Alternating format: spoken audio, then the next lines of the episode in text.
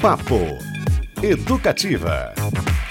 Vamos lá, gente. Olha só. Helena, uma brasileira misteriosa e silenciosa, passa a viver em Paris, no apartamento de Chloé, uma mulher solitária, mas combativa. Aos poucos, o passado fantasmagoricamente real de Helena vai se desvelando, evidenciando o que há de comum entre elas. Esse é o ponto de partida do livro Com Sapatos Aniquilados. Helena avança na neve, uma espécie de thriller feminista, nem um pouco conciliador, que discute o turbilhão de violência vivido pelas mulheres de todas as épocas e lugares.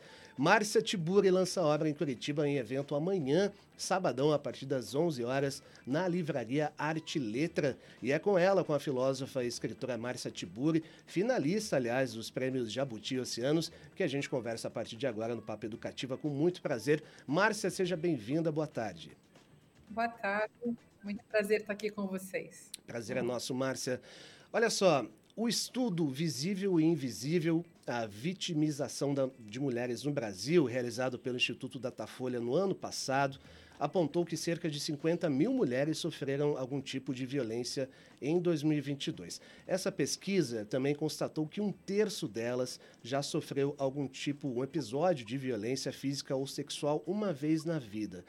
Por mais, Márcia, que seja a realidade, a violência contra a mulher é uma questão ainda pouco explorada pela ficção. E isso foi justamente o caminho que você escolheu para tratar desse assunto tão trágico e tão real. Queria saber um pouquinho mais de você sobre essa escolha.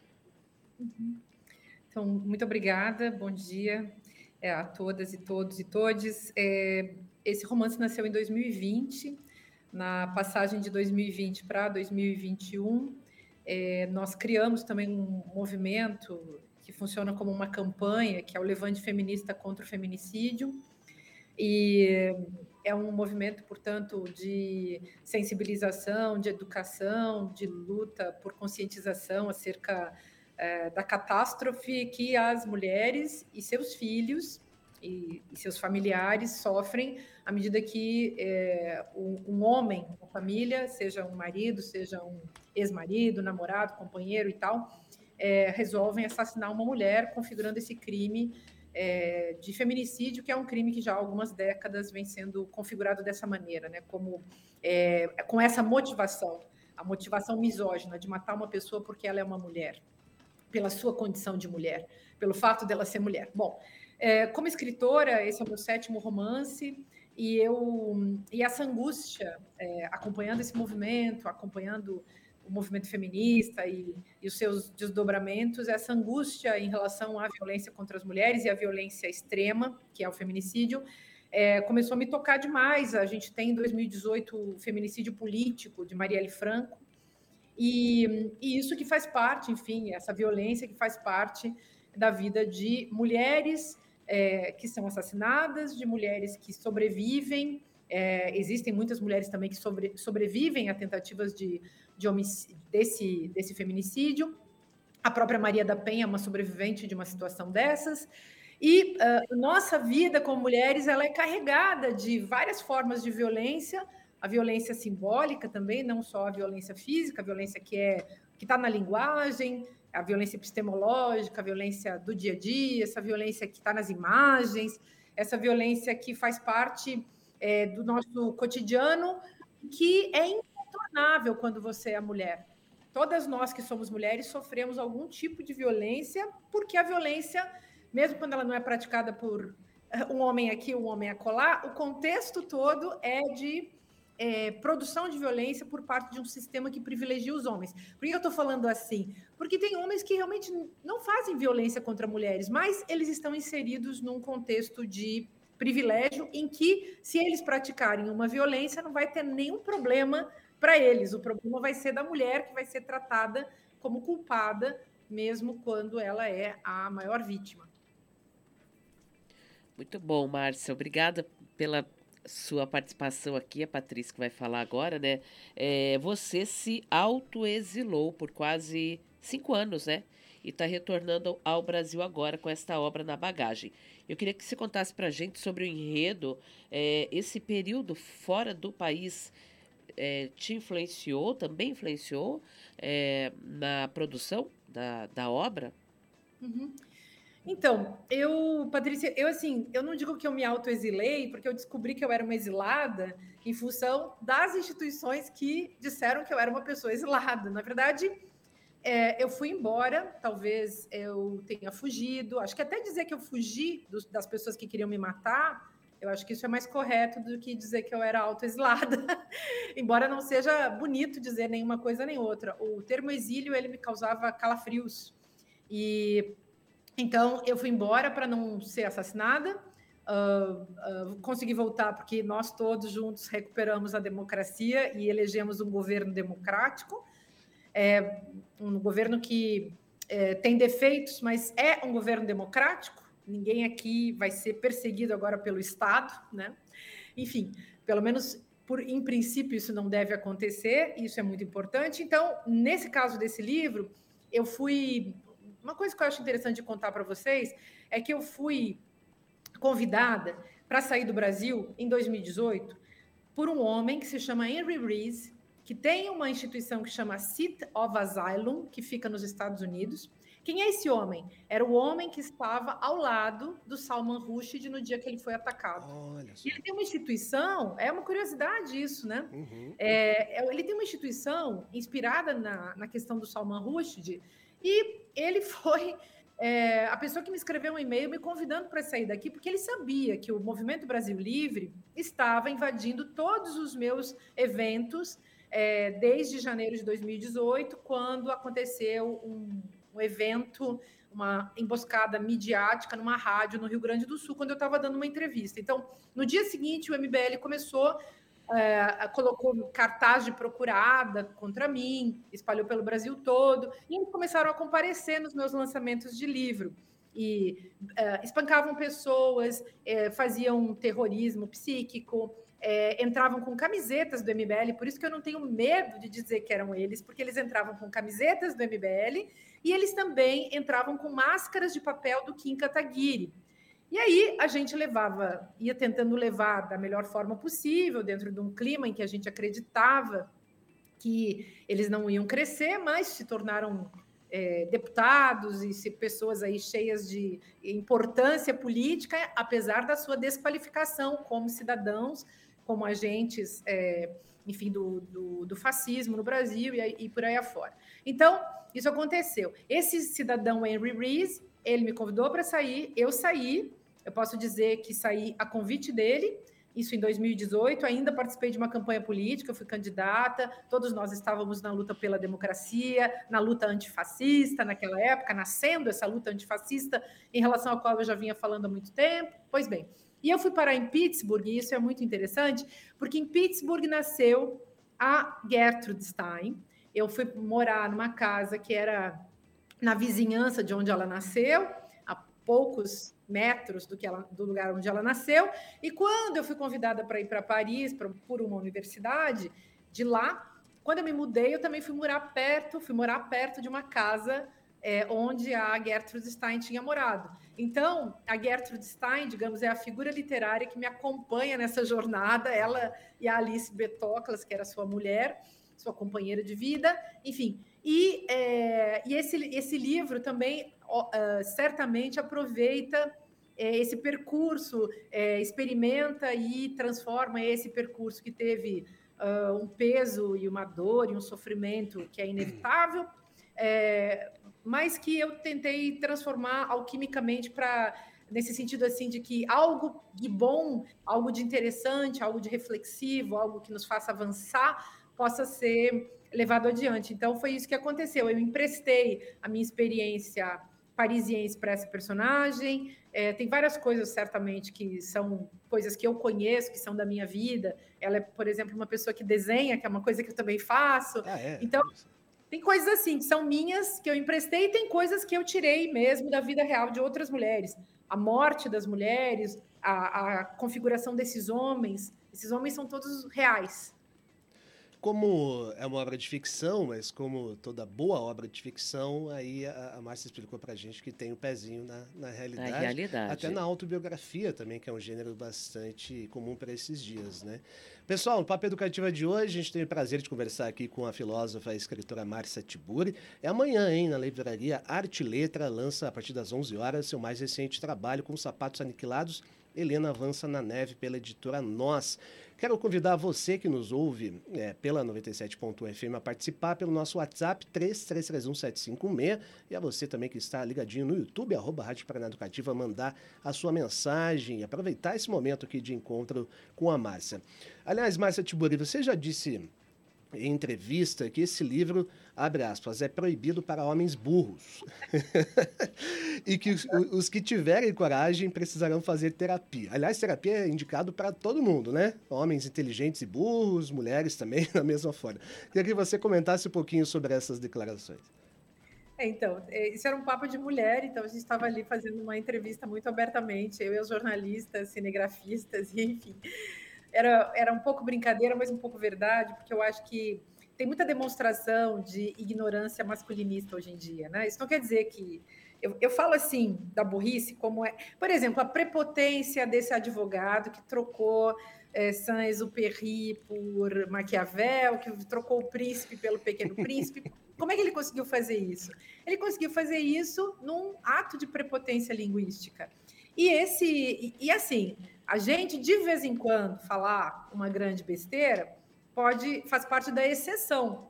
Mas quando isso vira uma regra, aí é um problema. Aí a gente pode dizer que é, a pessoa não está tendo uma atitude burra, coisa que qualquer um de nós pode ter na vida, mas que ela se tornou numa sucessão de atos aquilo mesmo que ela faz. Então ela virou essencialmente, digamos assim, uma pessoa burra.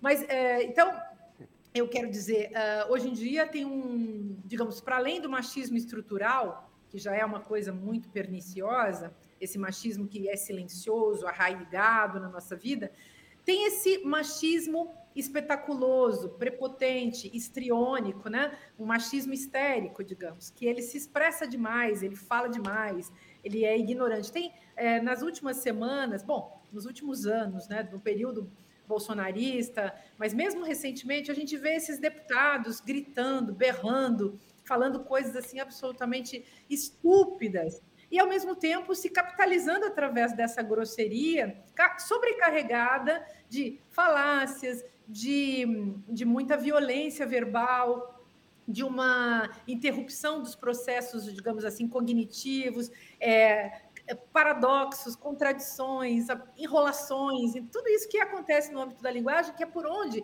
a pessoa expressa a sua inteligência ou a sua ignorância, a sua burrice, quando ela é essa prepotência, né? Então, eu quis dizer, obviamente, é, pessoas que não estão abertas ao outro não vão conseguir ler esse livro. E como ele é muito crítico do patriarcado, e é crítico também de um tipo de posição masculina, que é essa posição é, do homem que se regozija na sua é, perversão e no seu privilégio, então aí realmente esses homens não vão suportar. Mas uh, quem é também que, sendo uma personalidade autoritária, vai gostar de ler livros, né? A, a leitura do livro, ela implica realmente que a pessoa tenha uma curiosidade genuína em relação a essa alteridade cognitiva que é a ideia do outro, o texto do outro, o jeito de pensar ou de se expressar do outro.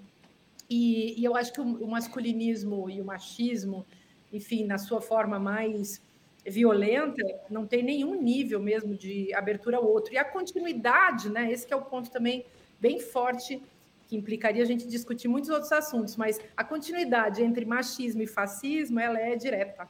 Uhum. Então, é, aquelas pessoas que, por exemplo, quando escrevi Como Conversar com Fascista, que é um ensaio, teve gente que me xingou, que quis me matar só pelo título, que inclusive é um enunciado filosófico complexo, que implica muitas discussões e debates. Teve gente que não conseguiu chegar na avançado da, da, segunda da segunda linha, né? Teve gente que nem abriu o livro, teve gente que escondeu o livro nas livrarias para que ninguém comprasse.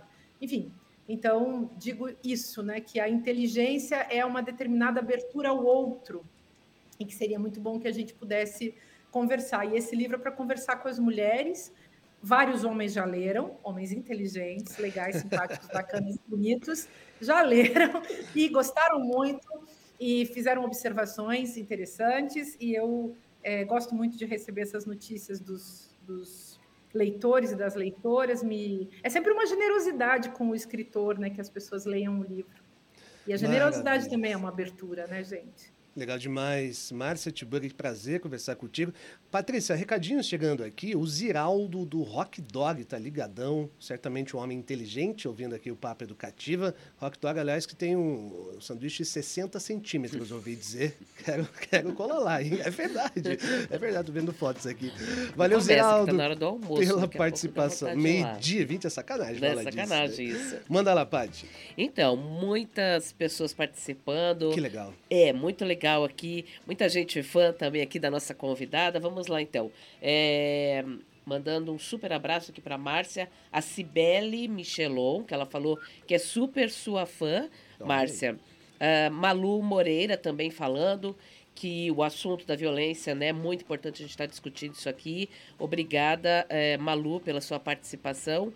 Tem também o tem um ouvinte, homem, o Ros, Roosevelt Arraes, e ele acabou de me passar a informação aqui Roosevelt, obrigada pela sua participação. Há uma alteração que acabou de ser aprovada na Lei Maria da Penha. Mais uma alteração acabou de ser aprovada na Lei Maria da Penha, que é o seguinte: é, dispõe sobre o auxílio aluguel a ser concedido pelo juiz em decorrência da situação de vulnerabilidade social, Olha quando só. a mulher é, tem que ser afastada do lar, né? Que é um dos grandes problemas, né, Márcia? A mulher é dependente financeiramente do companheiro, do marido. Então, nesse caso, o juiz pode, então, determinar um auxílio aluguel. Não deixa de ser um tipo de violência também, né, Márcia? Notícia nova, fresquinha essa alteração aí na tão importante lei Maria da Penha. Quem mandou foi um ouvinte, foi o Roosevelt que mandou aqui Olha. pra gente. Tem mais gente Parabéns. chegando aqui também, tô abrindo as mensagens, é, mas o pessoal adorando aqui, hein, o, o assunto. Quer comentar, Márcia? Fica à vontade, por favor. Não, achei muito legal essa que, o Roosevelt tenha mandado essa, essa notícia para a gente. É super importante, porque parte da violência física, da violência psíquica, tem, é, envolve também parte dessa violência é a violência econômica. Então, nesse sistema de privilégios, nesse sistema de todas as outras violências envolvidas, os homens muitas vezes fazem uso disso também, né? Eu mesmo agora estou acompanhando um caso, tentando salvar a, uma, uma situação de uma pessoa que é abusada tremendamente por um homem e ela está simplesmente presa dentro de casa. Então, nós juntamos muitas mulheres, instituições e tal, para resgatar essa mulher da situação terrível em que ela está, sofrendo violência psíquica e tortura, inclusive, porque o sujeito meio que deixou ela dentro de casa e começou, jogou fora o passaporte dela, começou a, o dia inteiro desligar a luz da casa, ele não está dentro da casa com ela, mas assim, fazendo uma tortura é, material, física e tem uma criança envolvida. Então, eu estou falando de um exemplo, que é o, o exemplo que eu estou envolvida hoje, no dia de hoje. Então, eu estive envolvida nos últimos três dias, mas a cada dia, a gente, eu, por exemplo, tento ajudar uma mulher, ou duas, ou quantas eu tiver, mas eu fico chamando as outras, a gente fica tentando se ajudar. Tem muita violência. E desde que o patriarcado é, começou a ser denunciado, parece que os homens também se uniram para é, atacar as mulheres. E isso é o que a gente vê, por exemplo, acontecendo na política. Né? A gente viu o caso aí das deputadas da CPI do MST que foram é, perseguidas e ameaçadas de cassação pelo simples fato de terem sido mulheres competentes diante do grande capital dos machistas na política, que é a crueldade, a, o grotesco e também a sua é, incompetência, né, a sua desqualificação para a política, que para eles virou um capital, e é com isso que eles jogam, né? Jogam, digamos, na cena pública, né? Fazendo essa cena de. Só porque são homens acham que sabem alguma coisa. Então ficou, ficou ridículo e. Bom, a gente segue, né, gente? Porque. lutar contra a violência é tudo que a gente pode fazer. Eu usei o meu livro para isso. É isso. O livro é literatura engajada mesmo, literatura feminista mesmo. E assim, sem nenhum problema de declarar que é para isso que eu escrevi. Escrevi, claro, porque a gente mexe poeticamente com esses assuntos. A literatura é um veículo de sensibilização, sempre foi. É um ambiente agradável de se estar para entender assuntos difíceis. Agora, certamente também é, eu trato minha leitora, meu leitor, com muita inteligência. Eu suponho que as pessoas que vão ler esse livro são pessoas muitíssimo inteligentes. Eu não fiz um livro para entreter pessoas, eu fiz um livro para mexer e para trabalhar e para dar lugar para uma inteligência e uma sensibilidade que não faz concessão. É literatura no sentido mais rigoroso desse termo, a meu ver.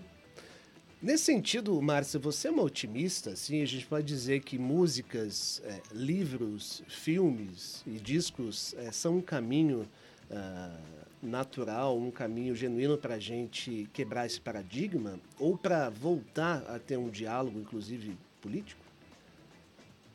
Então, é, eu acho que a cultura, de uma maneira geral, ela forma o sujeito. A cultura nos forma. E os meios de comunicação é, na forma e no conteúdo com os quais a gente entra em contato, sem dúvida eles são formadores da nossa subjetividade. Então, o, o rádio, por exemplo, o rádio ele ensina a, ensina a gente a escutar. A música que a gente, que a gente ouve também ensina a gente a escutar. Eu me lembro assim que, por exemplo, quando eu era menina, sei lá, minha formação musical veio muito das rádios que eu escutava quando eu era menina e quando eu era adolescente. E, e, a, e, eu escutei rádios muito boas em Porto Alegre, onde eu vivia, e aquilo formou a minha educação. Eu tenho o repertório musical, inclusive rico e variado, que, que eu uh, acho que tive ao longo da vida. Bom, mas digo isso por quê? Porque tem uma responsabilidade de quem mexe com um veículo desses, assim como em relação à televisão, em relação aos livros, que não deixam de ser também veículos de comunicação. E, claro, certamente, como sempre, comunicação e expressão. Então, é, esses objetos com os quais a gente entra em contato, se a gente entra em contato com um livro, ou com um filme, ou com uma música, ou com um programa de televisão, não importa. Tudo aquilo com que a gente entra em contato vai ser interiorizado por nós. Nós vamos estabelecer uma relação com isso.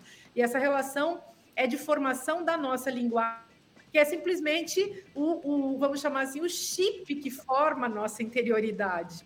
E aí, claro, a nossa relação com o, o, ambiente também importa, se a gente vive num ambiente rural, urbano, com natureza, sem natureza, é, a casa, tudo aquilo que são os hábitos, os costumes, o, o, entorno do qual a gente, no qual a gente se cria. E por isso é tão importante incentivar a cultura. E, sobretudo, incentivar a diversidade. Hoje, a diversidade, pensa só, é muito bacana uma pessoa conhecer o pagode, que é uma forma musical. Adoro. É, não é que todo mundo tenha que conhecer, mas digamos que bacana se uma pessoa pode conhecer o pagode e a ópera. Uhum. Se a pessoa consegue conhecer a MPB, é, que é produzida é, em Pernambuco, e a MPB da época da Calha. Que bom se a pessoa consegue entender o que, que o João Gilberto fez na música, o que, que o Caetano Veloso fez, mas também o que o Hermeto Pascoal faz, ou o que a Clara Schumann, na época dela, é, também fazia. Então, é muito legal você poder comparar as criações nos tempos históricos, e é muito triste quando uma pessoa não tem acesso a outras informações. E por isso, é, fazer a interseccionalidade entre a, os meios de comunicação, a cultura e a educação é muito legal. É, pensar que a rádio é que o rádio é, sei lá, um veículo de entretenimento, de informação, mas é também um veículo de educação, como Sim. vocês fazem numa rede educativa, né? E assim por diante. O livro é a mesma coisa. Todo livro tem uma dimensão estética. Todo livro que é um romance, romance tem uma dimensão formal, uma dimensão estética, a dimensão narrativa, mas tem também um aspecto que é a produção da subjetividade que vai inserida junto com o texto e que tem a ver com educar-se a si mesmo, é, educar a própria sensibilidade, educar-se, inclusive, para compreender os nexos linguísticos, a relação sujeito-predicado, saber o que, uma pessoa está dizendo, por que, ela está dizendo, por que, que ela colocou tal palavra, tal ideia na construção desse personagem, saber, inclusive, que o personagem foi construído e que, para esse personagem ser construído, muita coisa tem que ter acontecido uhum. e assim por diante. Então, eu confio muito na nossa cultura, no nosso é, no nosso taco, né? No nosso taco cultural brasileiro. Confio muito na gente. Acho que o Brasil é exuberante do ponto de vista cultural. E aí destaco a questão musical, porque a música ela acontece de qualquer jeito no Brasil. O Brasil é muito rico, mas outras artes é, complexas, como a complexas tanto quanto a música, certamente, mas digo, talvez não tão incentivadas como a literatura e o livro, que exigem um outro tempo. Isso. Que o caráter de, de entretenimento parece diferente. Assim, por exemplo, o romance exige que a pessoa sente, se concentre e faça uma experiência de si mesma na hora de ler. É diferente da música. Quer dizer, a música vai nos conectar, também vai mexer com a gente, mas o livro exige uma concentração que a música não necessariamente exige. A música vai mexer com outros estratos da nossa percepção e da nossa psique.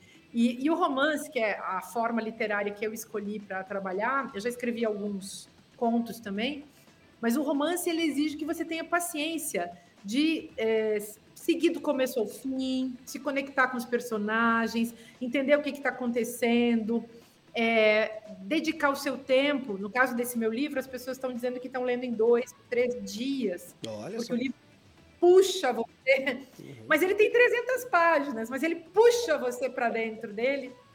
E, claro, é, eu, eu não fiz isso é, pensando, quero sequestrar as pessoas aqui para dentro do meu livro, não era esse o objetivo. Mas, de fato, a ação e os acontecimentos obrigam você a entender o que aconteceu depois para você entender por que, que as hum. coisas estão se dando dessa maneira, né? E foi muito natural que o livro tenha rolado desse jeito. Mas, enfim, é isso, sabe? Perfeito. Márcia Tibori, a gente está se caminhando pelo fim da entrevista, infelizmente. Mas uma curiosidade, que você falou do rádio, rapidinho, o que, que você gosta de ouvir de música? O que está no podcast aí da Márcia Tibori? Pois é, então, eu durante muito tempo fiquei assim meio com birra de música, por motivos pessoais, mas de uns tempos para cá, eu tenho escutado muita música e, e eu ando escutando coisas muito populares do Brasil contemporâneo. Então, eu descobri esse, esse é, cantor de pagode, que é o Xande, cantando Caetano Veloso. Eu fiquei absolutamente fascinada pela, pela canção é, dele. E eu tenho escutado Jorge Maltner, eu tenho escutado Francisco Elombre, então tenho escutado muita coisa eh, brasileira, é, é, contemporânea. eu gosto muito do, do Jorge Maltner, eu gosto muito da Zélia Duncan, que também é uma grande amiga, então eu escuto muito as, as canções dela.